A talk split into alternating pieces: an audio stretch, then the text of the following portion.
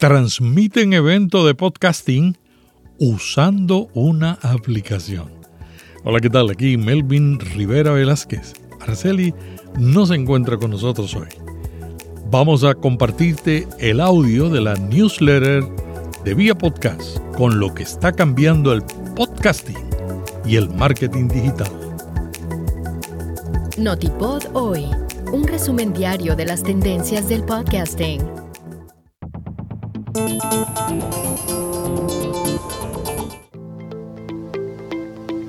Bueno, hay un artículo muy interesante sobre cómo transmitir un evento en vivo a través de aplicaciones de podcast. El 9 de noviembre se llevó a cabo en México Podcom Mex, un evento organizado por rss.com en la Ciudad de México. La conferencia contó con transmisión de video en vivo pero lo interesante fue que lo hicieron utilizando aplicaciones habilitadas para el podcasting 2.0, al igual que brindaron la posibilidad de que la audiencia local y remota interactuara con los oradores a través de mensajes cortos y micropagos. Y esta es la primera vez que alguien transmite en vivo una conferencia con un episodio de podcast de video a través de una aplicación de podcasting. Si quieres conocer más sobre esta experiencia, te recomiendo el artículo de Alberto Betela, cofundador de rss.com, que compartió sus experiencias y brindó allí una descripción general sobre cómo se puede lograr. Te dejo el enlace en las notas. ¿Cómo puedes contar historias en la publicidad?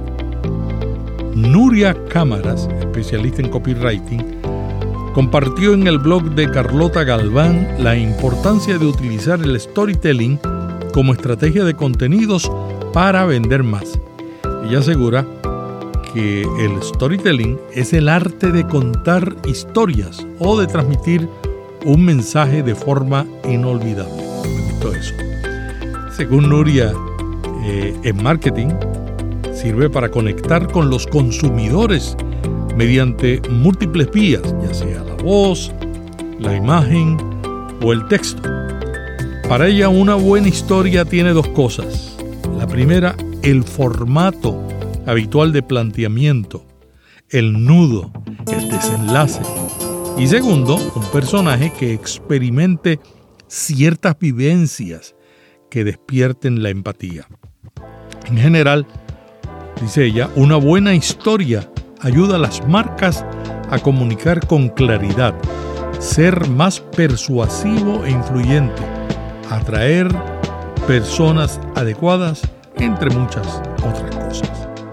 Bueno, Google acaba de actualizar la IA de VAR para mejorar la comprensión de los videos de YouTube. Esto es muy importante porque eh, la IA de VAR de Google está cogiendo mucha fuerza esta nueva actualización tiene como objetivo brindar una interacción más profunda con los videos, permitiendo a los usuarios hacer preguntas específicas sobre el contenido.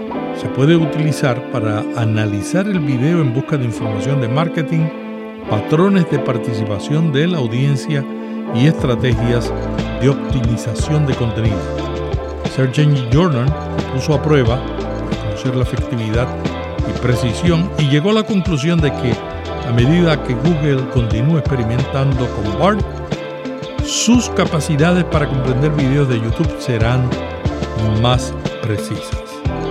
TikTok acaba de agregar una nueva interfaz de personalizar feeds para ayudar a guiar sus algoritmos. Ahora, los usuarios tendrán una opción de personalizar un feed dentro de la configuración de la página para ti y allí pueden orientar con mayor precisión lo que desean ver. A través de una captura de pantalla compartida por Jonathan Manzano, la nueva herramienta proporciona un campo de texto simple. Así los usuarios pueden allí agregar sus preferencias como me gustaría ver más publicaciones de los creadores que sigo. Incluso podrían solicitar que la red social muestre contenido diferente durante un periodo de tiempo determinado. Podcast recomendado. Charla entre cocineros.